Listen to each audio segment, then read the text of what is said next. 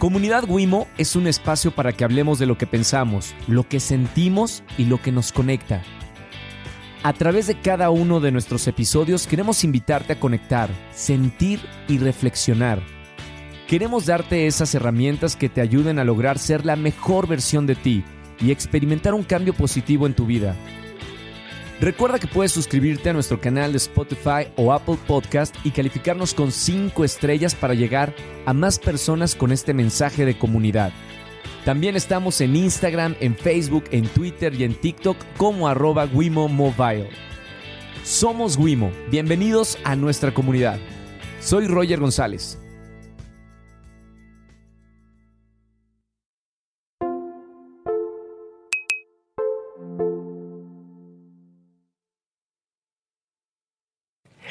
Bienvenidos a este nuevo podcast de Comunidad Wimo. Estoy muy emocionado, como niño chiquito. De verdad, eh, lograr esta entrevista ha sido bastante particular. Eh, quiero presentar a una persona que admiro mucho. Eh, hace mucho que no lo veía y casualmente, después de muchos años de no pisar tierras mexicanas, está aquí con nosotros Ismael Cala. Bienvenido, amigo. Mi querido Roger. Bueno, pues tú, tú no nos vemos, pero yo siempre te sigo y estoy muy al pendiente de todo lo que haces y la verdad que eres inspiración. Así Gracias. que me place mucho conversar contigo. Igualmente, y, y, bueno, nada más para comentarle a la gente que nos está escuchando, o sea, lograr esta grabación que no estaba programada este día, está a punto de irse mi vuelo, pero no podía desaprovechar la oportunidad de, de hablar contigo. Eh, nos platicamos por ahí en redes sociales, hicimos un huequito, también tú, porque estás muy ocupado con, con la promoción de tu libro, ¿verdad, sí, Isma? Sí, sí, sí, vinimos a eso. Es de, de hecho, el, el viaje fue como que creado en menos de una semana. Entonces dije, no, tengo estos días siento la necesidad de ir a México. Hace mucho que no voy. Quiero disfrutar México. Yo viví aquí en el 2008. Sí. Entonces extraño también mucho los sabores, los aromas, la gente, La gente. la cultura. Y además Penguin Random House México, tu casa editorial. Tu casa también. Exactamente. tiene el libro ya distribuido en todo el país. Entonces digo, bueno, pues nos toca. A los autores nos toca, ¿ves? Porque no se le puede dejar el trabajo solamente a la editorial. Uno tiene que escribir el libro y luego comprometerse con que ese libro se promueve para que pueda hacer el bien que está intencionado que haga, ¿no? El material. Gracias por, por este libro, Fluir para no sufrir, Ismael Cala. Ya está en todas las librerías. Y vamos a hablar eh, más adelante del libro. Primero quiero poner en contexto a la gente que nos está escuchando. Hay muchos eh, jóvenes que escuchan este podcast. Uh -huh. Quiero decirles que Ismael es una persona muy inspiradora. Ha trabajado muchísimos años en los medios. Es un gran periodista, comunicador, productor, escritor. Eh, y nos conocimos en un programa de televisión. Pero quiero empezar diciendo que vienes de Cuba. Así un poquito es. tu infancia y cómo llegaste a los Estados Unidos, Ismael. Pues la verdad que mira, resumiendo ya unos cuantos añitos de vida, yo nací en Cuba, en un lugar muy rural, en un pueblito, en una montaña en Santiago de Cuba, y a los ocho años hacía esto que nosotros estamos haciendo. A los ocho años yo inicié en los medios de comunicación, fue como darme un juguete, sí. que es entrar a un estudio de radio. Tuve la maestra vocacional más importante de mi vida, que aún vive, tiene 87 años en Cuba y yo nunca perdí contacto con ella. Ella me empezó a dar locución, actuación, dicción, me invitó a escribir poesía, me invitó a escribir cuentos cortos, nos neutralizó la dicción, porque sí. obviamente en Cuba y en el Caribe uno se traga las heces, habla como si fuese una papa en la boca, no se entiende lo que se dice. Pero con Entonces, mucha alegría. Con mucha alegría, pero que cuesta trabajo entenderlo y yo lo digo con todo respeto porque vengo de allí. A lo mejor alguien que no venga de allí puede decir, no, no, no, no es tan así, pero además porque soy un apasionado de estudiar los idiomas y la manera en cómo se usan. Los acentos son maravillosos, pero no son universales, entonces ahí hay que trabajarlos. Ella hizo todo ese trabajo con mucha crítica porque a ella le decían que era extranjerizante, que tenía todos esos niños amaestrados que no hablaban como cubanos. Hoy se lo agradezco. Entonces, ahí empecé a los ocho años. A los 15 empecé a hacer televisión y la verdad que crecí, crecí entre radio, entre televisión. Fui un niño muy tímido, de esos que sufrió de, de, de, de, acoso o bullying, que hoy está tan de moda hablarlo, sí. pero que en ese momento era lo más normal y sin embargo no era un diálogo público que se discutiera a nivel como social. lo es ahora. Como lo es ahora, gracias a Dios.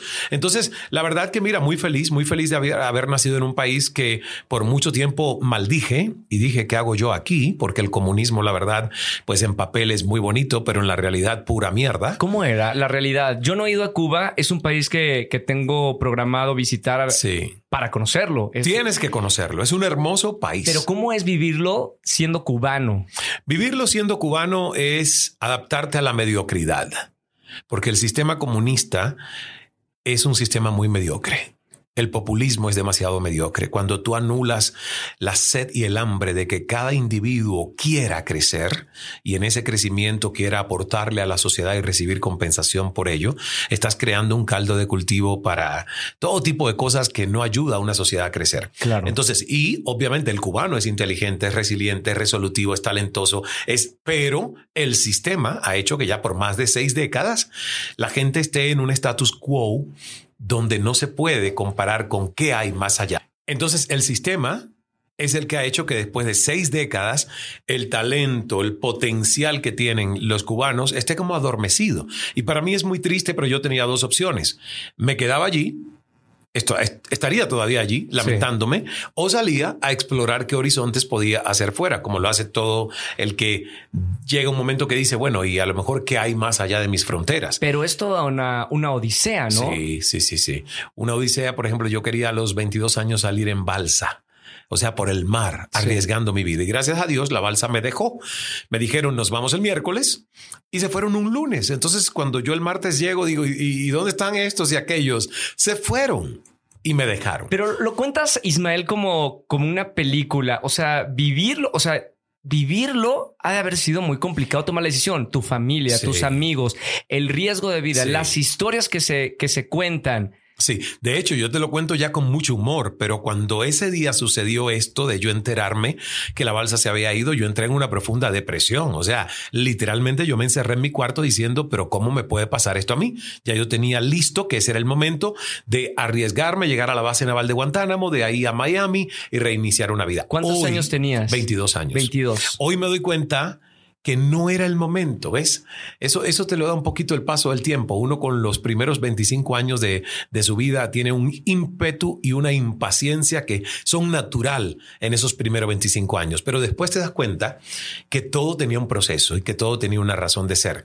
Y finalmente salí con 28 años de Cuba. Varios años después. Varios años después, donde tuve que fluir, como dice este libro, aprender a fluir para no sufrir, no resistir lo que en ese momento yo no podía cambiar, sino que cambiar mi actitud para hacerlo de una manera un poquito más alegre, lo que me tocaba. Y en Toronto, Canadá, sí ahí ya reformé completamente la vida y ya sí me di como esa segunda oportunidad, un renacimiento. ¿Qué, qué hiciste? O sea, tu primer país que, al que fuiste fue Canadá.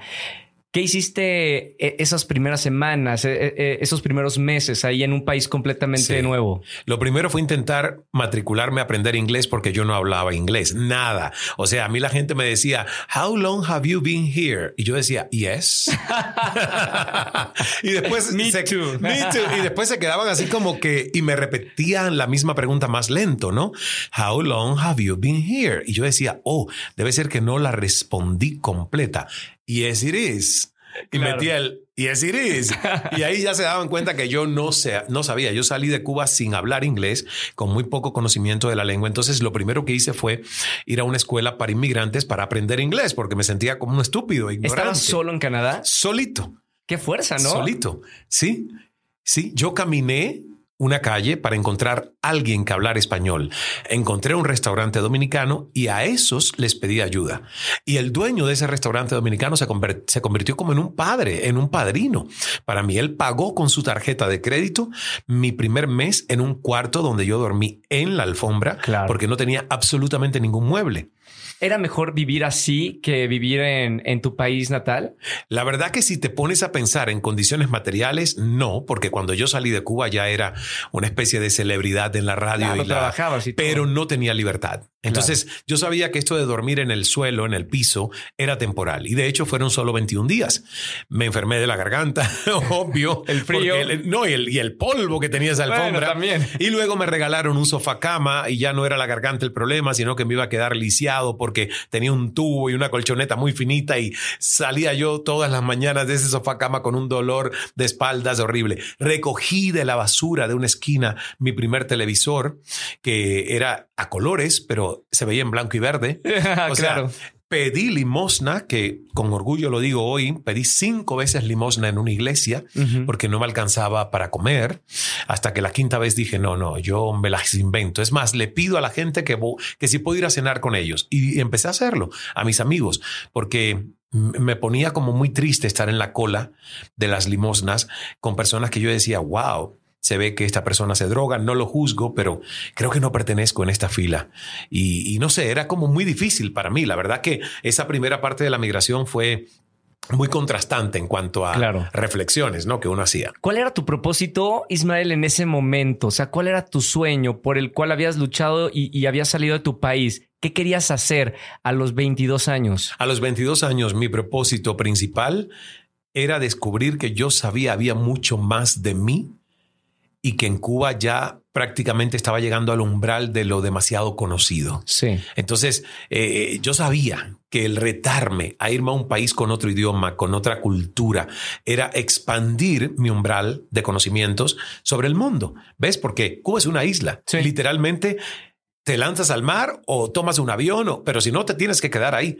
Entonces, 28 años allí, yo dije, yo quiero conocer el mundo. Y no creo que tiene que ver solo con política. Quiero, que, creo que tiene que ver desde la niñez con que yo sentí esa necesidad de, explorar otros horizontes. ¿De dónde sacabas esa fuerza eh, cuando eras adolescente o joven? Eh, bueno, muy joven, porque seguimos siendo jóvenes. No, y en espíritu yo creo que tengo en espíritu, 27 el, años. espíritu no, no envejece. Pero ¿dónde sacar la fuerza en esos momentos tan difíciles? O sea, pasaste situaciones bastante complicadas. ¿De dónde sacas esa fuerza? Yo siempre pienso que es Dios. Dios. Fíjate que es interesante el tema del comunismo porque yo iba a la iglesia. Mi abuela me llevó a la iglesia, hice primera comunión, catequesis, pero a los 11 años mi mamá le dice a mi, a mi propia abuela, le dice, sabes que él es un joven comunista que se está formando con la revolución, no puede seguir yendo a la iglesia, estaba prohibido. La religión Fidel llamaba que era el opio de los pueblos. Entonces, para los jóvenes que estaban alzándose como jóvenes comunistas, estaba prohibido eso. Claro. Y tuve que dejar de ir a la iglesia, que tanto me gustaba como un espacio de protección, porque allí no había bullying. Eras un, ser espiritual desde, desde sí, chiquito. Desde muy pequeño. Entonces, cuando no fui más a la iglesia, tuve que tener a Dios dentro. Y eso me hizo tener un contacto con Dios que no, no necesitaba intermediarios. Como no podía ir a confesarme con un sacerdote, tenía que yo directamente confesarme con Dios, las cosas buenas, todo directo, sí. todo directo. Y la verdad que creó una fe muy fuerte que me ayudó en momentos donde es que es que creo que sin Dios. Mira, a los 15 años, un episodio donde yo vi a mi papá esquizofrénico que le habían dado electroshocks y ya yo tenía mis temas también con baja autoestima, problemas de identidad de todo tipo. Me medicaron con un ansiolítico y antidepresivo. Tan chiquito. Tan pequeño, con 15 años. Por eso entiendo a los adolescentes y jóvenes de hoy que en busca de su identidad no sienten todavía pertenencia con nada y por lo tanto se sienten medio eliminados socialmente hablando. es muy, excluidos, excluidos. Es muy importante que uno se abra a escucharlos, porque eso es lo que yo hubiese querido a los 15 años, que alguien me hubiera escuchado sin juicios. Solo escuchar qué había de rollos en esa cabeza. Y a los 15 años yo le dije a Dios, haz el milagro, sálvame. Yo no puedo pensar que quiero crecer y parecerme a mi padre si parece un zombie después de estos, estos electroshocks. Y yo tomando unas pastillas, ¿por cuánto más será esto? Entonces, por eso digo, yo creo que Dios y la fe de no repetir patrones que uno a veces hereda en predisposición genética o espiritual y buscar su propio camino, pero con la seguridad de que había alguien por encima de ti que te está ayudando. Sin Dios, yo no sé qué, qué hubiese hecho, la verdad. Ahora, eh, tu etapa en Canadá, ¿cuánto tiempo estuviste por allá para dar el salto a, a Estados Unidos?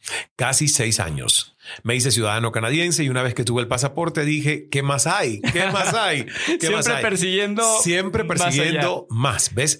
Porque un canadiense me dijo, ¿tú quieres hacer carrera internacional? Una vez que fui a buscar trabajo en inglés en una radio de Toronto. Sí. Y yo con mi acento de latino, entonces el hombre fue honesto y me dice, mira, yo creo que tu mejor mercado está en Estados Unidos y tu, tu mejor expansión como latino está en Estados Unidos, no en Canadá. Seamos realistas. Era profeta, ¿eh? Exacto. me dijo, yo si fuese tú, me voy y pruebo, no te va a pasar nada, ya eres canadiense, te va mal, regresas a Canadá. Pero ¿qué tal si te va bien? Y sabes que yo escuché ese consejo me preparé por unos seis meses. ¿Cuántos años tenías? En ese momento tenía ya como 33 años. Sí. Sí. Y me vine manejando yo solito un Chevy, un Chevrolet Cavalier que ni siquiera tenía Power Windows o ventanas automatizadas. Era de la, eh, dale a la manigueta y sube y baja la, la ventanilla y disfruté mucho ese viaje solo. Fue como un viaje de wow, me voy a la aventura. Otra vez. Otra vez. Bueno, después de la primera aventura de salir de tu país, pero era una gran aventura. Pero esta ya era mejor, ¿ves? Porque con, en esta ya tenía ahorros, cosa que cuando salí de Cuba no tenía ni un centavo. Por supuesto. Tenía una cámara y una maleta prestadas con las que llegué a Toronto. Ya aquí yo estaba un poquito más preparado para esa nueva migración. Y además ya había hecho freelancing para CNN en español desde Toronto. Por lo tanto, ellos me dijeron, si llegas a Miami y aparecen oportunidades, te avisamos como freelancer. Entonces, como que no iba del todo a volver a ser mesero, no se repetía la misma historia. Claro. Un poquito más preparado todo. Ahora, regresas, digo, bueno, llegas a, Estados Unidos, a Miami, y, qué hiciste? ¿Cómo se dio la oportunidad de, entrar a la televisión, al mercado latino? Un mercado bastante importante y que forjó tu carrera y tu vida personal también. Claro, pues la verdad no se abrió se abrió solo CNN, que ya estaba abierta, porque había hecho yo una pasantía en el 2001, tres semanas en Atlanta, estando todavía en Toronto, cuando terminé mis estudios de producción de televisión en un college de Toronto. Y yo toqué puertas, Roger, a todos los canales de televisión, las radios en Miami. No se abrió ninguna puerta. Literalmente tocando puertas, ¿no? ¿Ah, Porque muchas veces hay muchas personas que quieren oportunidades y, y, que caigan del cielo. Y que caigan. No, no, no, no. no, o sea, fue ir a los canales y, Pero no se abrió ninguna. No se abrió ninguna. O más bien, se abrieron años después pero no en ese momento, ¿ves? Pero CNN en español, como ya era una puertecita que estaba abierta, efectivamente me empezaron a utilizar no como alguien que tenía una compensación fija, no, era pago por nota hecha por reportaje. Entonces a veces una semana yo hacía uno, a veces una semana ninguno y a veces otra semana tres. Pero así fui entrando, fui entrando hasta que ellos mismos me dijeron, ¿por qué no te traemos a Atlanta cuando haya necesidad de reemplazar presentadores? Y entonces ya ahí sí, pues era yo más una cara visible dentro de la cadena, pero nunca con espacio fijo. ¿Cuándo fue tu primer espacio fijo como presentador en CNN? Uf, pasaron 10 años. 10 años. Fue en el 2010. Sí. En el 2010 me dieron ya un contrato más fijo después de mi paso por México y Televisa. Yo estuve en Televisa en el 2008 y pensé que venía a México para hacer carrera para siempre, pero nos sorprendió a todos la crisis financiera internacional del 2008, la burbuja y la devaluación del peso mexicano y yo teniendo que pagar cosas en dólares en Estados Unidos. Entonces ahí no pude quedarme como yo hubiese querido viviendo en México. Me volví a ir a Estados Unidos. Además, el programa que vine a hacer Qué tarde tan padre con, con Ceci Galeano, ah, Cecilia. Sí, claro. Pues por la crisis financiera se canceló a los dos meses. Sí. Entonces me, me tomé un sabático. Yo digo que Televisa me regaló un sabático. ¿Qué tal México? Digo, ahorita para continuar con Estados Unidos, ¿qué tal México? Tu, tu, tu sabor, sensación de, estar aquí en, el país. Si te soy honesto, a mí me gusta más el sabor de México que el de Estados Unidos. ¿Por qué? Porque aquí hay más vida orgánica. Yo siento que en Estados Unidos, a excepción de Miami, que por ejemplo parece más Latinoamérica y aún así no lo es tanto, eh, en las calles todo está demasiado ordenado. Falta esa vida orgánica que tú ves de los puestecitos de comida en nuestros países latinoamericanos, lo que uno ve aquí en México. Entonces, la verdad, yo llegar a México es como que, wow, esta es mi cultura. ¿Ves? Por mucho que yo me quise convertir en canadiense, creo que me enfrié un poco. ¿Cuál, es la visión de, un cubano de los mexicanos? O sea, ¿cuál es tu percepción de la, de la cultura mexicana? Pues fíjate que a nosotros nos encanta porque desde la niñez yo escuchaba música de mariachi y música norteña. De hecho, en esa radio donde te digo que a los ocho años empecé a hacer radio, hay un programa todas las mañanas a las 7 y 30 de la mañana que se llama Rancho Mexicano. Entonces ahí, ahí se ponen pues mariachis, música norteña, de banda. Y la verdad que yo crecí escuchando esa música. Entonces México no es un país extraño para nosotros en Cuba. Es un país entrañable al que queremos. Nos encanta la comida mexicana.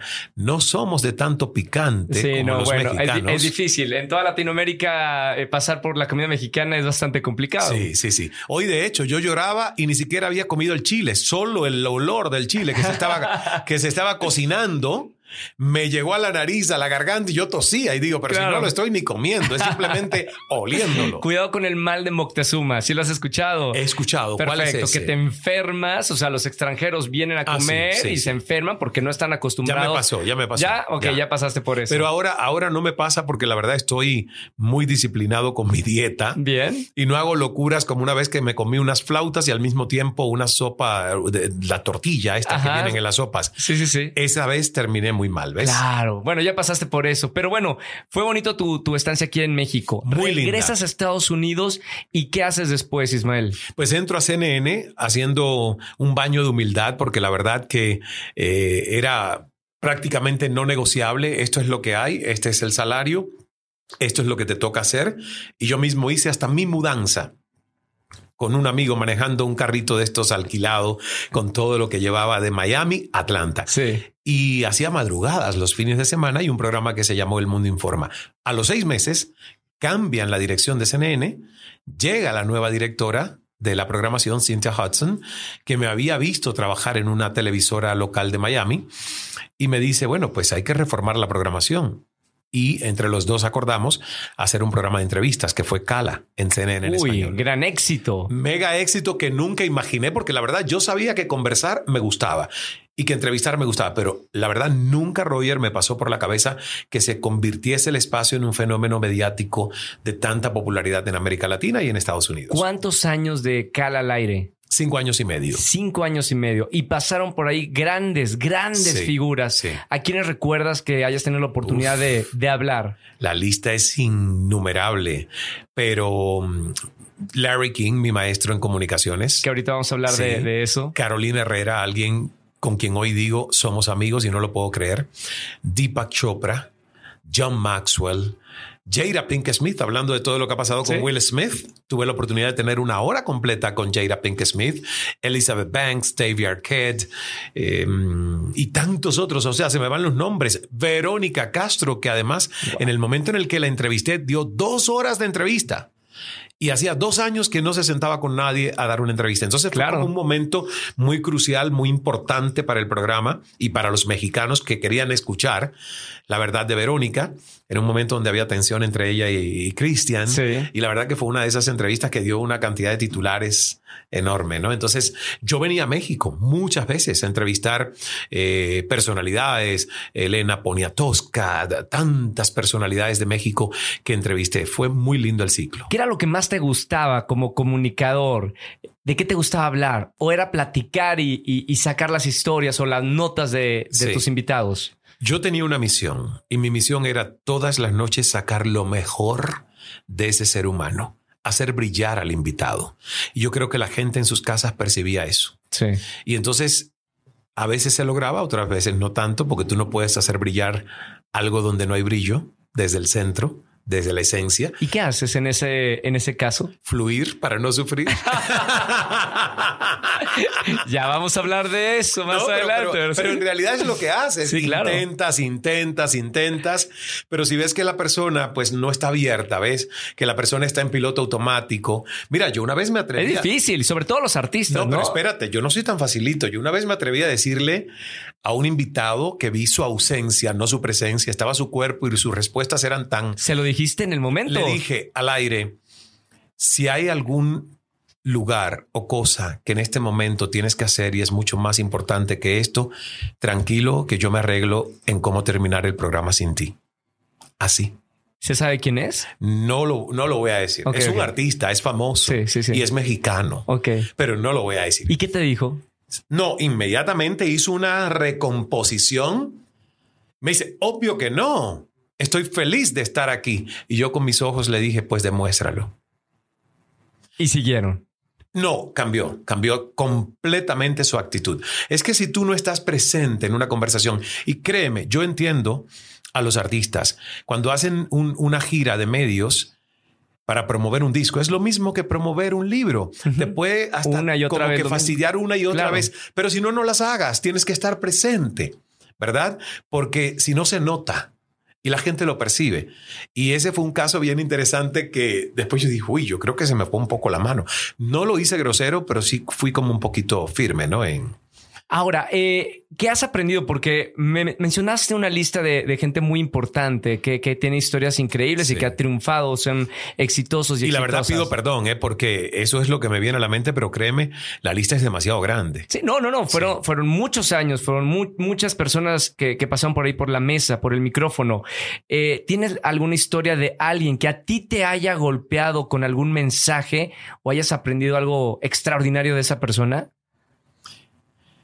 Wow, muchas personas. Por ejemplo, Adriana Macías. Sí. La chica mexicana que nació sin brazos, que hoy somos muy amigos y la verdad yo siento una admiración por Adriana increíble, pero yo la conocí entrevistándola. Ok.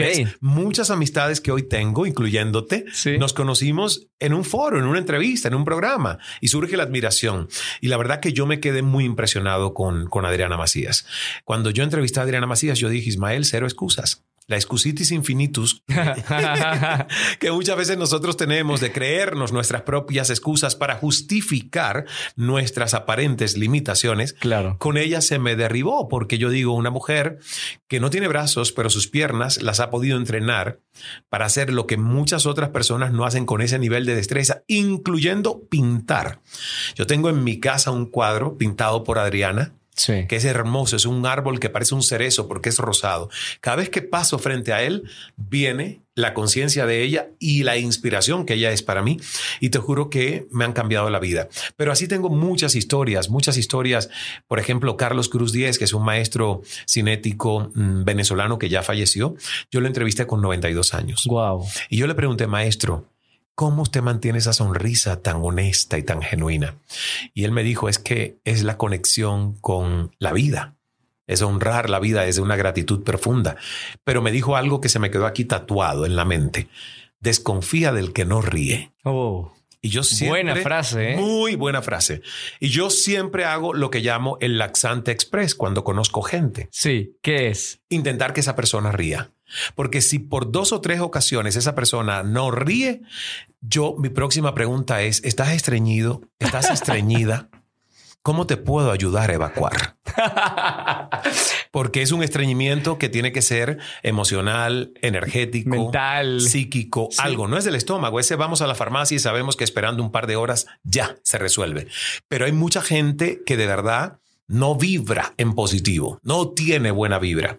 Y el tiempo es muy corto, yo no tengo mucho tiempo para realmente reunirme y contagiarme de la mala vibra que a propósito, jodedores profesionales tienen para joderle el día a otros. Claro. No tengo mucha compasión y mucho amor, pero la verdad como que resguardo mucho el trabajo interior que me toca hacer todos los días para siempre estar elevado. Entonces, eso hay que protegerlo, eso hay que cuidarlo. Me encanta, Ismael, porque si fuera, a ver, nos conocemos y, si fueras de mi grupo de amigos, serías completamente la persona con la que decido viajar, hacer proyectos, porque eres igual que yo, positivo, alegre. Sabemos que tenemos el tiempo limitado. Por eso es que te sigo, Roger. Y por eso te sigo. Yo, yo no sigo a gente. Créeme que yo cada cierto tiempo hago lo que llamo limpieza. The Purge. ¿Has visto esas películas? Sí, claro. Ah, yo le llamo este proceso de Purge. Y es que es kill, kill, kill, kill, pero en el buen sentido de la palabra. Cuando yo digo kill es sácalo de tu feed. Claro. Porque si no te aporta algo positivo, no te hace reír. Te gasta. Te gasta, te, te monopoliza tu tiempo y hoy es dime a quién sigues y te diré quién eres. Claro. Entonces, para mí es un elogio cuando alguien me dice te sigo, estás en mi espacio y es un mismo elogio también cuando yo le digo a alguien te sigo, porque significa aportas a mi vida. Claro. ¿Ves? Ahora, para la gente que nos está escuchando, ¿de dónde sale ese positivismo, esa alegría, esa pasión para hacer las cosas? De una desesperación horrible de entender que tenía un cerebro jodido, complicado, que viene de suicidios en serie, un abuelo que se suicida cuando yo no tenía ni cuatro años, una tía que se suicidó, se suicidó cuando ya yo tenía doce y lo sufrí, un padre que se intentó suicidar pero al tener un solo brazo no lo logró, gracias a Dios, y entenderme que mis hermanos y yo teníamos un ADN con una predisposición genética de descomposición neuroquímica y biológica en un cerebro que no es promedio y que hay que todos los días centrarlo, centrarlo, traerlo a lo positivo porque por default se va a lo negativo. Entonces, como mi adolescencia fue tan traumática y yo reía tan poco, en mi adolescencia, yo me prometí que todos los días yo iba a trabajar por mi sonrisa hasta que lo logré. Y que todos los días iba a trabajar por ver la vida muy diferente a como la vio mi padre, que murió en un manicomio, totalmente desahuciado, sin poder ser productivo, habiendo sido un ingeniero químico azucarero brillante en mi niñez. Pero que luego ya el tema de la enfermedad, pues le cortó su, su libertad, su productividad. Entonces, mi positivismo, mi sonrisa, esto que yo hago no vino de inspiración. Yo mentiría a alguien si dice, ay, es que yo me inspiré. No, no. Yo me desesperé en no querer tener la realidad que yo estaba viviendo, que era de mucho sufrimiento y por eso puedo ayudar a otros. Claro. A mí, a mí nunca se me hubiera ocurrido que mi camino era este que hoy yo estoy compartiendo contigo. Yo pensé que yo iba a ser presentador de radio, televisión, periodista el resto de mi vida, pero no un coach de vida, un facilitador de procesos de transformación humana. Sin embargo, como lo tuve que hacer para mí y me funcionó, me di cuenta que cuando les compartía a otros el proceso, me decían, ayúdame. Sí. Ayúdame, compárteme. Y digo, no me puedo quedar con esto si es una misión, a lo mejor esa es la misión que Dios quiso, no yo, pero Dios. ¿Ves? Entonces, por eso ayudo a tantas personas, por eso me parece que los libros son tan importantes, porque a mí muchos libros me han cambiado mi manera de ser. Eso quería ver, ¿quiénes eran las personas que tú admirabas por ver esa actitud diferente y que perseguías? No es de la noche a la mañana, me lo acabas de decir. Eh, ¿Cuál fue tu proceso de cambio?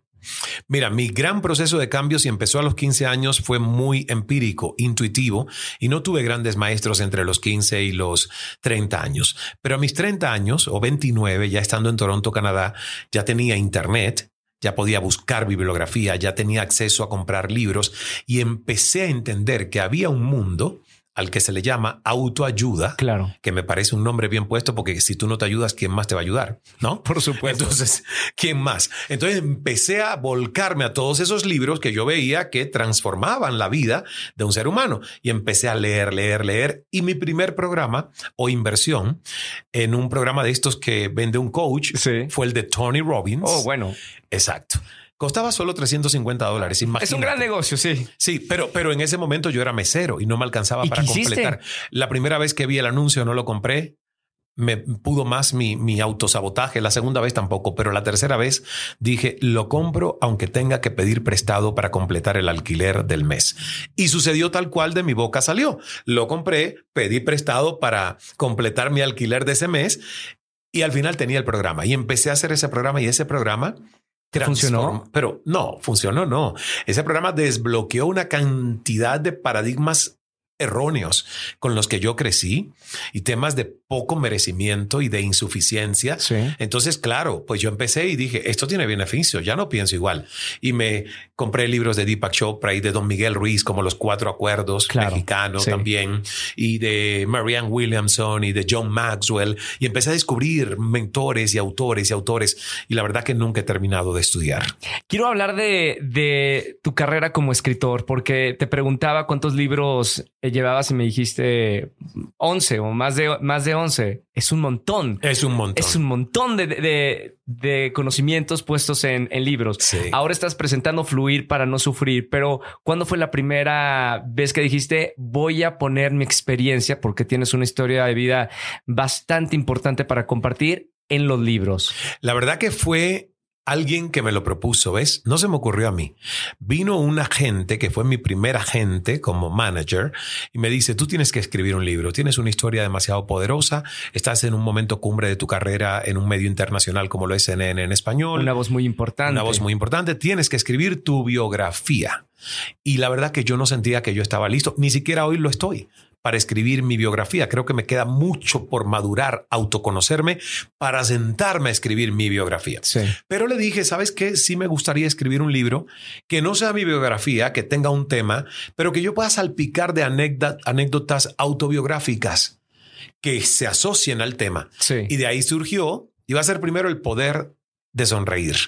Pero luego él, David Taggart, que agradezco mucho lo que hizo para ese primer libro, me dice, no, no, el primero no puede ser el poder de sonreír. ¿Por qué? Me dijo, porque... Sonaba bien, ¿eh? Es que es muy bueno. Además, la gente me alababa mi sonrisa. Tu sonrisa es Aún al final del show. Me decían, ¿cómo en un, en un canal de noticias tú puedes lograr al final del show sonreír? Sí. Entonces yo le decía, bueno, es que es a propósito, es que la gente se vaya con un buen sabor.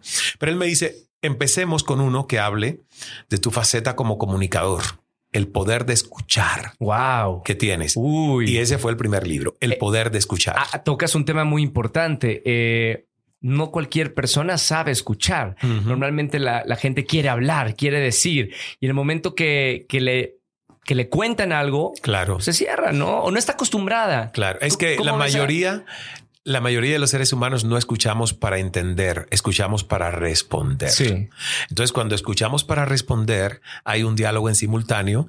Mientras escucho, ya estoy creando mi próxima estocada. Claro. Sea la pregunta, o sea un comentario, o sea una narración paralela porque se parece a la historia a una que yo viví. Y más siendo periodista, ¿no? Claro, claro, claro. Yo le cuento a las personas que fíjate si es así, que reconozco que en mi época de reportero yo llegaba al incendio que iba a cubrir con el 70% del guion ya escrito desde mi cabeza.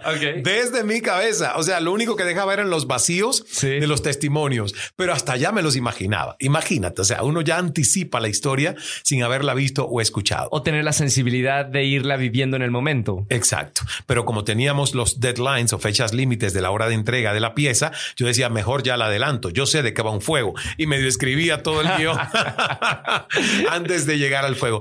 Es un entrenamiento y ahí es donde volvemos a Larry King. Él me entrenó a escuchar. Yo no sabía escuchar. Él me entrenó a escuchar. Tuve ese privilegio de tres sesiones, algunas de una hora y una duró casi tres horas en su casa en Beverly Hills. Y la verdad que él me dio el entrenamiento. ¿Cómo caíste en la casa de Larry King? Ahí yo quise conseguir esto y le dije a mi manager en ese momento, le dije, el poder de escuchar tiene que tener a Larry King, porque él es para mí, junto a Oprah Winfrey, dos maestros a los que yo he aprendido a escuchar por ellos. De acuerdo. Entonces, Coincido. exacto. Compartimos. Entonces, entonces Larry, como estaba en CNN y ya yo estaba en CNN, pues fue fácil el que dijese que sí, porque era como decir que sí a un colega de su cadena hermana en español, ¿no? Claro. Entonces no era un total desconocido. Y la verdad que, que fue un- una gran enseñanza. ¿Qué aprendiste de él en su casa, de su viva voz? ¿Qué fue lo que más te enseñó? Lo primero que me dijo es, Ismael, fíjate que tu libro y tu tema es tan importante del poder de escuchar que yo en los tantos años de carrera que llevo nunca aprendí nada mientras era yo quien hablaba. Wow. ¿Ves? Entonces me dice, si uno no hace silencios, incluso en sus propios diálogos, no aprende nada, porque simplemente está reproduciendo lo que ya está archivado. Entonces yo dije, wow. Y después yo le pregunté, maestro, ¿y qué hace usted para que las entrevistas sean un ejercicio de escucha? Me dice, al principio me forzaba a escuchar todos los programas y saber si la voz que más se escuchaba era la mía o la del invitado. Si era la mía, yo sabía que ese día no fui un éxito. No, fui un escuché, éxito Claro. porque el invitado es el que debe hablar más que el que entrevista. Entonces él me entrenó, ¿ves? Y yo fui haciendo eso con mis programas. Dije, uy, qué tanto he hablado. Eh, me- a veces me pasaba yo tres minutos para hacer una pregunta. Tú Entonces, eras el, el crítico de, de- de tus programas, de tus Claro, entrevistas. claro, Siempre claro. Las, las viste por el primer año, ya después no. Pero por el primer año fue el año de maestría, el año en el que yo pasé de, tens- de tensión, porque hacía las entrevistas estando tenso y sobre todo queriéndome regir por un guion, a fluir, donde el guion fuese secundario, como una preparación. Mira, tú no tienes guion. Tengo un libro 11 y 33. es lo que he anotado porque es muy bonito escuchar a la gente. Ah, ¿Ves? Y tienes esa capacidad de sin tener un guion delante, poder conversar y escuchar. Entonces, eso ahí es donde uno debe llegar. Creo que a mí el me libro costó. estaba ¿eh? muy atinado, ¿eh? O sea, el poder de escuchar, eh, qué importante es para Sí. todos los, para todas las profesiones, todos los sectores, eh, para la vida, ¿no? Sí. Sí, pero el libro además costó mucho, ¿sabes por qué? Porque me di cuenta cuando lo escribía que no podía ser solo de escuchar a otros. Empezó Dios a mandar señales de ¿y qué tal escucharte a ti? ¿Y qué tal saber escuchar de verdad lo que hay dentro de esa piñata? Yo le llamo a la mente la piñata humana. ¿Qué tal si uno no tiene un diálogo privado íntimo sano?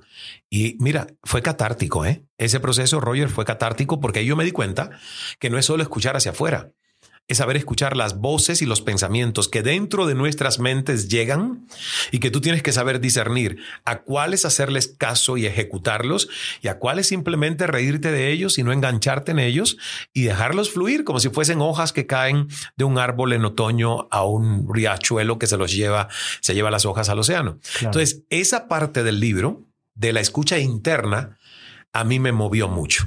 De hecho, lloré muchas veces. Fíjate cómo es que hay una frase en el libro que dice, Dios le quitó un brazo a mi padre para regalarme a mí la vida. Sí.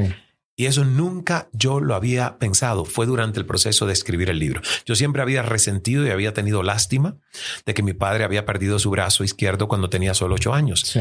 Ahí, escribiendo el libro, me di cuenta que lo perdió por una razón que es no quitarse en su vida y regalarnos a mis hermanos y a mí la nuestra. Qué increíble. ¿No? Entonces, por eso te digo, cuando hice silencios mientras escribía el libro, llegaron ideas, llegaron razonamientos, llegaron quiebres de dejar de victimizarme con la propia historia que uno se cuenta de su propia vida. Entonces ahí te das cuenta que todo lo que le sucede a un ser humano tiene un para qué de evolución. Ahora nos toca a nosotros procesarlo. Claro. Ahora vinieron después de ese primer libro, Ismael, muchos otros libros. ¿De qué hablabas? ¿De qué querías compartir al público que, estaba contigo y te veía todos los días en televisión? El segundo libro que todavía está en las librerías es para toda esa gente joven que nos está escuchando, porque se llama Un buen hijo de P. Ok. ¿Ves? Un buen hijo de P. Y se basa en esa frase tan manida de el hijo de pura. Claro. y exacto. Y las tres P's de ese libro son pasión, paciencia y perseverancia. ¿Y por qué se lo quise hacer a jóvenes? Porque yo fui alguien que a sus 20 años fue demasiado impaciente. Sí. Tenía mucha pasión, mucho ímpetu, mucha constancia y perseverancia por lo que me gustaba, pero era fosforito, era inflamable. Entonces, cuando uno es inflamable y no tiene paciencia, aborta sus propios sueños, los estropea. Yo quería darle el mensaje a la generación esta que me seguía a mí, de, de 20, 18 años, en ese momento lo escribí en el 2014, sí.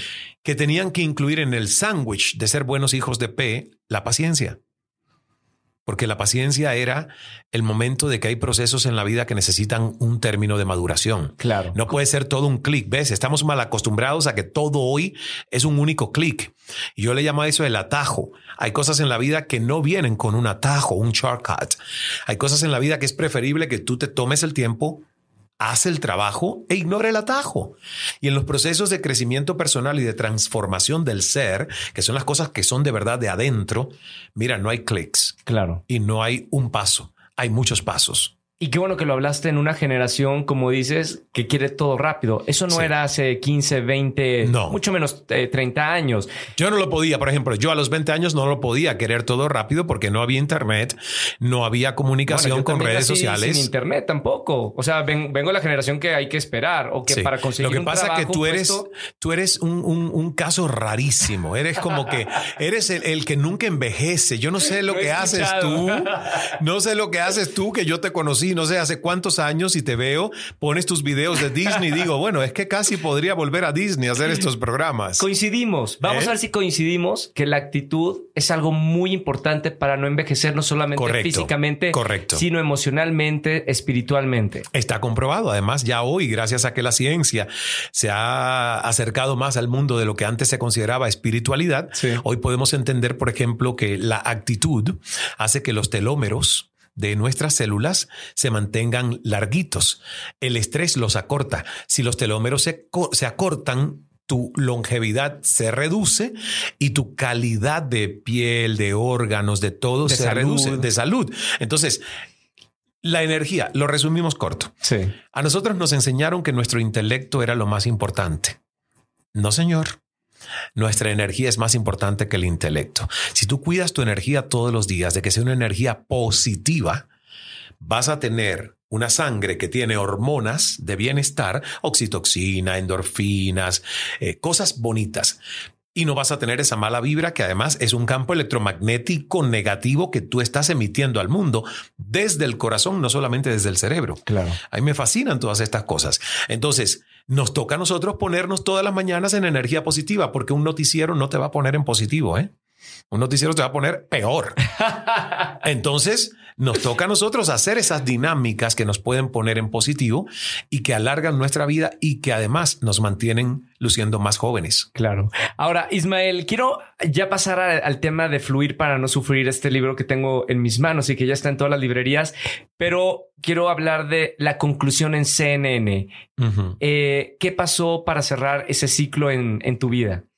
Pasaron muchas cosas, pasaron varias cosas. Por ejemplo, yo dejé de interesarme por informarme demasiado sobre lo que pasa en el mundo. ¿Y cómo puedes tú seguir siendo coherente con un compromiso donde estás en el prime time de una cadena internacional de noticias si no te interesa informarte demasiado? ¿Y por qué era esa falta de interés? Ah, porque me ganó el interés de estudiar otros temas y no los hechos.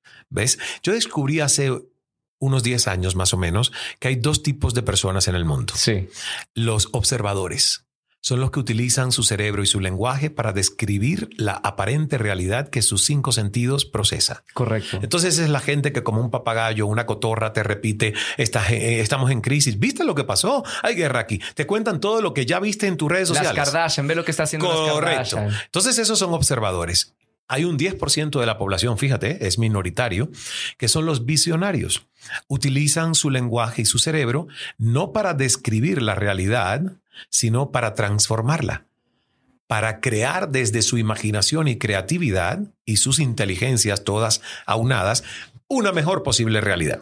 Y yo decidí que yo quería estar en ese grupo. Acabas de decir algo muy importante que yo no lo había puesto en palabras, lo creo, no lo había escuchado y, me gustaría que la gente vuelva, le regrese estos 20 segundos y vuelva a escuchar esto, las, los dos tipos de personas. Observadores y visionarios.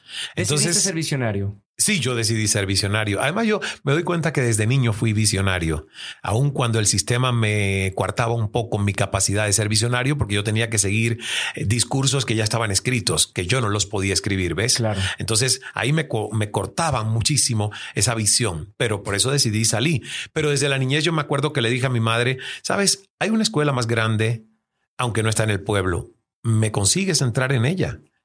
Y me fui a la escuela más grande. Y después descubrí que había otra escuela que supuestamente era para eh, desarrollar talentos artísticos. Y le dije a mi madre, mira, y, mi madre fue haciéndolo. Y luego cuando ya no tenía que pedírselo a mi madre, tomé las decisiones de irme a la capital, a conquistar la capital del país y luego a salir a un universo tan desconocido como un país de habla inglesa que no tenía nada que ver con mi cultura. Y ahora voy a dar incluso otro, otro paso que es empezar a hacer carrera en inglés, no solo en español, ¿ves? Porque uno tiene que conquistar sus, sus miedos, no matarlos, que queden ahí, pero sin comida para que sean pequeños y conquistarlos y decirles, ah, ahí estás. Sí puedo. Pero a pesar de ti, sí puedo, es sí me atrevo, sí doy el paso. Entonces, ese es el, criterio de la vida, Roger. Lo demás es eh, subsistencia. ¿Y, qué te dijo la, la, cadena? Porque eran muchos años, era un programa muy exitoso. Eh, eras la figura de CNN en español en Estados Unidos. ¿Cómo tomaron esa noticia? Pues la verdad que mira, primero no se lo creyeron, me dieron 15 días para que lo repensara y yo ya lo había pensado demasiado. Y la verdad que sufrí mucho mi salida, sobre todo porque cuando tú sufres y dejas a, una persona que confió en ti y te puso en un lugar y te veía para siempre en ese lugar porque sabía de tu potencial y tú decides que, que no, que no es el lugar para siempre, que te quieres tomar una pausa, si te pones en los zapatos de esa persona, sabes que estás dañando una confianza que ahí se creó. Y eso sucedió. Y yo lo lamento porque, bueno, obviamente no era mi intención. No me fui de ahí para salir a otra televisora, ¿ves? Me fui de ahí para fundar una fundación, una fundación sin fines de lucro que trabaja inteligencia emocional con jóvenes, un emprendimiento que es Cal Enterprises para poder hacer retiros, viajes por el mundo. Y luego, en estos seis años que ya hace que yo salí de CNN, pues es la fundación Cal Enterprises, más una escuela online, una aplicación de meditaciones guiadas en español que está en el teléfono, se llama Escala Meditando, se las recomiendo.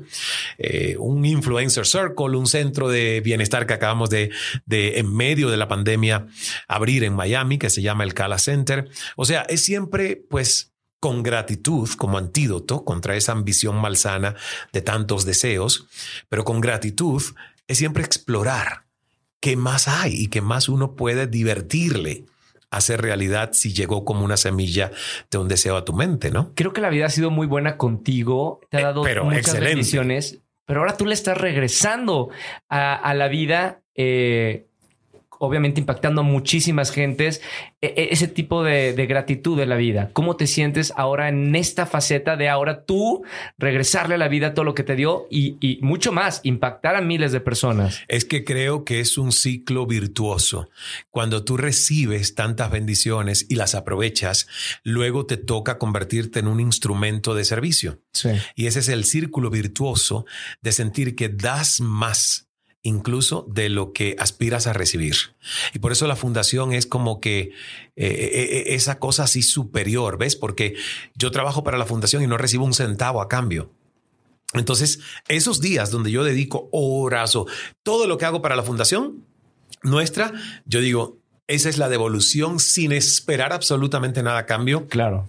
que uno deja en personas que no tienen ningún tipo de lazo sanguíneo con uno, pero que les transformas la vida o le aportas algo para su futuro. Entonces, la verdad que mira, más que bendecido. Sin embargo, te puedo decir algo. Yo creo que todo tiempo futuro siempre será mejor. O sea, lo mejor Está por llegar. está por llegar. Oye, Ismael, ahora sí hablemos de, de este libro, Fluir para no sufrir. Eh, libro número 11. 11 si metemos todos en la lista. Hay colaboraciones con Hay colaboraciones y dos libros para niños, Ser como el bambú y La piñata mágica, que salieron ya hace unos cinco años. ¿De qué trata Fluir para no sufrir? Fluir para no sufrir es un manifiesto de vida para que los seres humanos entendamos que el dolor nos va a tocar en nuestra cuota de existencia. Sí. Va a haber dolor porque hay pérdidas y porque nosotros queremos trabajar el desapego, pero vivimos entre apegos. Nos apegamos a las personas, nos apegamos a las cosas, nos apegamos a los títulos que A las nos dan, historias. a las historias. Entonces vamos a tener dolor, ¿verdad?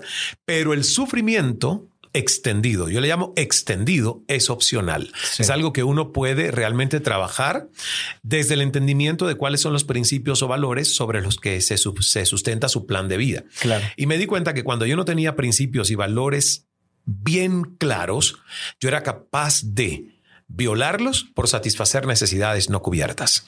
Y ahí ya uno pierde integridad, que por Sí. cierto es el principio número uno de estos 11 del líder bambú, que es la brújula que proponemos con el libro. Entonces ahí está integridad, ahí está versatilidad, ahí está fuerza serena, que es, por ejemplo, ok, me agreden. Yo tengo dos opciones. Saco mi fuerza bruta o respiro. Lo que pasó en los Will Oscar con Smith, Will Smith. Will Smith, que se ha arrepentido una y mil veces, pero Hay que darle el libro. hay que darle el libro. Hay que darle el libro. ¿Cuál, cuál, cuál era? eh, digo, ahorita que estás mencionando, ¿cuáles son las dos formas de tomar ese tipo de situaciones? La primera es la más reaccionaria, es donde te conviertes como se convirtió él en un animal que es casi un terrorismo ausente de conciencia elevada de un ser humano. A mí lo que más me preocupa es que he visto a muchas mujeres alabar la violencia de Will Smith. He escuchado a mujeres que dicen, wow, ¿cuánto daría porque mi esposo me defendiese de esa manera? Yo Lo digo, he leído en redes Tú lo has sociales, leído, ¿no? Por supuesto. Y yo digo, pero por Dios, estamos en el tiempo de las cavernas, estamos en el tiempo de la defensa con violencia. ¿Cómo tú puedes decir no al bullying con una bofetada? Claro. No, al bullying no se puede ir a, a contradecirlo, ya que es violento. Fíjate, y es una violencia muchas veces que ni siquiera es física, es verbal, pero lacera el alma, lacera el ego, lacera el corazón de un ser humano. Pero ¿cómo tú vas a contrarrestar algo tan dañino con algo peor? Un que es incluso un golpe físico a un ser humano. Yo no juzgo porque me ha pasado a mí, no lo de las bofetadas, porque la verdad que con la violencia sí nunca, nunca he podido entender que alguien incluso por amor violente a Sí. otro ser humano físicamente, pero sí he violentado de palabras y he tenido que ofrecer disculpas y me, y me he sentido avergonzado.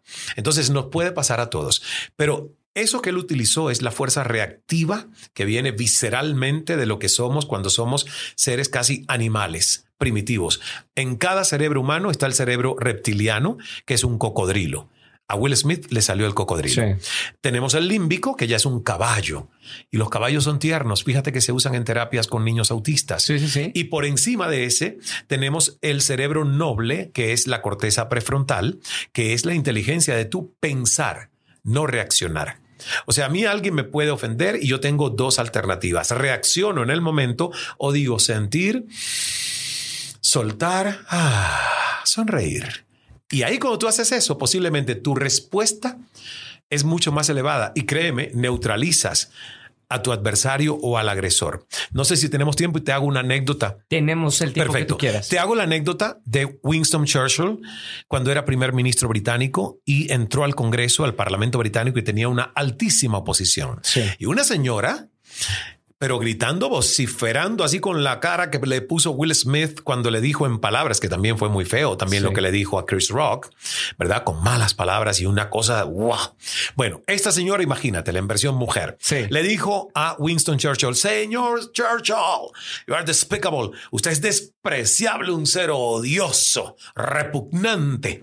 Si yo fuese su esposa, le envenenaría el café. Y parece que Winston Churchill hizo esto que te digo de sentir, soltar, sonreír, porque fíjate la respuesta que él dio cuando todo el mundo se quedó en silencio. Y él le dijo, señora mía, si yo fuese su esposo, me tomaría el café. O ¿Ves? sea, además tuvo tiempo de eh, hacer algo eh, Claro, cómico. claro, porque es- a, a eso yo le llamo sarcasmo sagrado. Y, los ingleses son buenísimos. Pero además algunas veces ya me ha salido, ¿ves? Porque he evitado que salga el lobo feroz. Le he dado tiempo a respirar al, lo- al no- al lobito noble y me ha salido. A mí me salió con una entrevista de Evo Morales, que el tipo, siendo presidente de Bolivia Sí, y yo sí, en sí. la casa de gobierno a las 5 y 30 de la madrugada, que me dio la entrevista a las 5 y 30 de la madrugada y me empezó a ofender porque tú que vienes del imperio, estamos en Bolivia, además eh, eres un, un agente de la CIA y CNN a mí me ha irrespetado mucho. Bueno, me dijo gusano, apátrida y yo respira, Ismael, respira. Además le había regalado el poder de escuchar, o sea que no podía, no podía no escuchar, ¿entiendes? Poner en práctica lo que Pero dije, escrito. di- dije, Ismael, serénate que Dios te va, a lo- te- te va a dar la oportunidad de que tú puedas dar una estocada de altura. Sí. Y él siguió con su sarta de ofensas. Y en una de esas dijo, porque además sé cómo te escapaste de Cuba. Y ahí yo dije, cuidado, señor presidente, porque uno solo se escapa de una prisión. ¿Qué usted me está queriendo decir con eso? Se quedó frío, sin palabras, neutralizado. Y yo dije, yes. Bien. ¿Ves? Eso es lo que es el sarcasmo sagrado. Claro. Pero para eso tú tienes que contener el lado bruto y la fuerza bruta que hay dentro de ti, porque si no sale ese. Y, y Will Smith yo creo que tuvo una gran enseñanza. Es un tipo que ha hecho un trabajo espiritual muy profundo.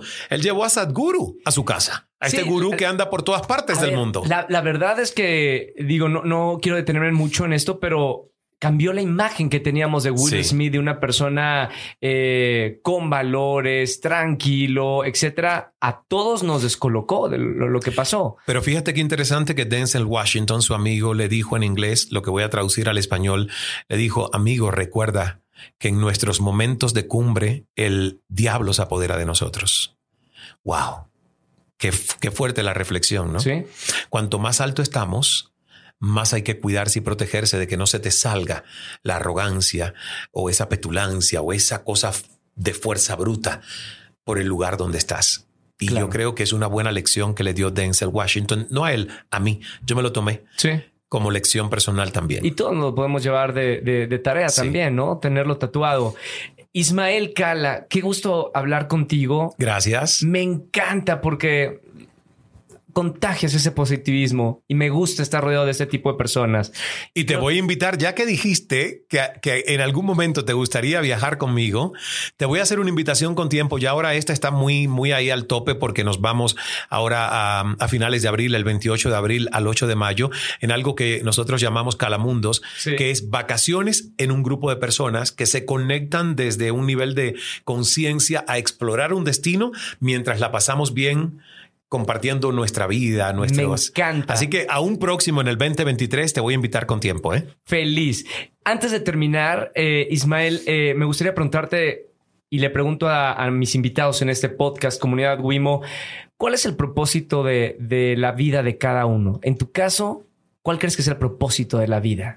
El propósito es crecimiento personal, autoconocimiento, el saber que todos los días tú conoces un poco mejor, sin tapujos, quién eres, para aprender a amarte de manera más real. Nadie ama lo que no conoce. Y por eso mucha gente no se ama, porque no se conoce. Claro. A mí me costó mucho conocer qué había detrás del personaje que la gente veía en televisión. Hice el proceso y hoy me amo por Ismael, no por las cámaras o los micrófonos que le producían tantos aplausos a ese personaje llamado Cala. Y el segundo propósito en la vida es contribución. Alguien que no se sienta útil porque no aporta valor a otros, su vida no tiene mucho sentido. Entonces, el propósito de la existencia humana es esa, autoconocimiento para crecer hacia adentro y luego riqueza hacia afuera. ¿eh? Yo no pondero la pobreza. A mí que nadie me venga a decir que los ricos no entran al reino de los cielos porque le digo basofia, basura, estiércol.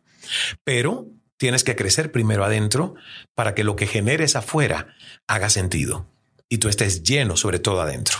Y luego contribuir, o sea, repartir, dar, darte, ser parte de algo que constantemente está haciéndole la vida mejor a otros seres humanos. ¿Regresarías a televisión? Claro. ¿Te gustaría? Claro, hice televisión en la pandemia, en Mega TV en Estados Unidos, pero sin firmar contratos. sí. No, no, no. Les dije, mira, el mundo está parado, detenido. Yo hago mes a mes, mes y me divertí, Roger, no te puedo explicar. Hice un late night show, hacía sátira política, me metí en un lío gigante porque le- me dijo la gente que yo le llamé perra Melania Trump, malinterpretaron un chiste, pero la vida va de eso, ¿ves? De tomar riesgos Claro. de salirte de tu propio molde, de tu propia caja, aunque los demás todavía no te intenten conocer o leer como les gustaría. Sí. A mí eso es como secundario. Pero volvería a televisión con espacios que sean flexibles Claro. y que tengan una línea editorial que yo sepa donde yo no diga o haga nada que va en contra de lo que Ismael en este momento cree desde su corazón. Entonces tiene que ser algo como muy especial, ¿sabes? Gracias, Ismael. Eh, gracias por el libro. Gracias, a ti. por tu tiempo. Gracias por retrasar tu viaje a Monterrey. Coordinar esto ha sido titánico, pero valió la pena y, y bienvenido a México y espero que nos veamos pronto. Volveré más veces, volveré más veces. Si tienes la invitación a Miami al Cala Center, Con tú, mucho gusto. tú y tu tribu, porque yo creo que tú siempre te mueves con gente. ¿eh? Totalmente. Gracias, Ismael. Gracias, Roger. Compartan gracias. este podcast con toda la gente y este mensaje y gracias por escucharnos y hasta el próximo miércoles. Chao. Gracias. Gracias.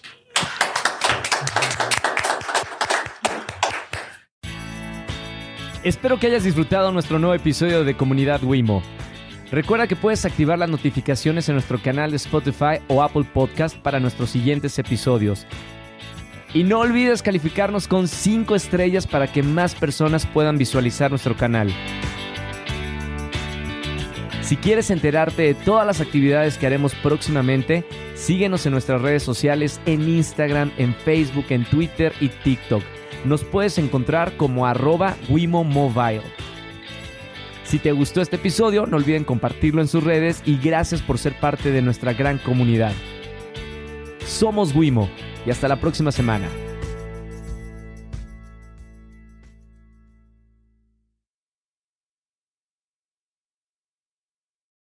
Lucky Land slots, you can get lucky just about anywhere. Dearly beloved, we are gathered here today to. Has anyone seen the bride and groom?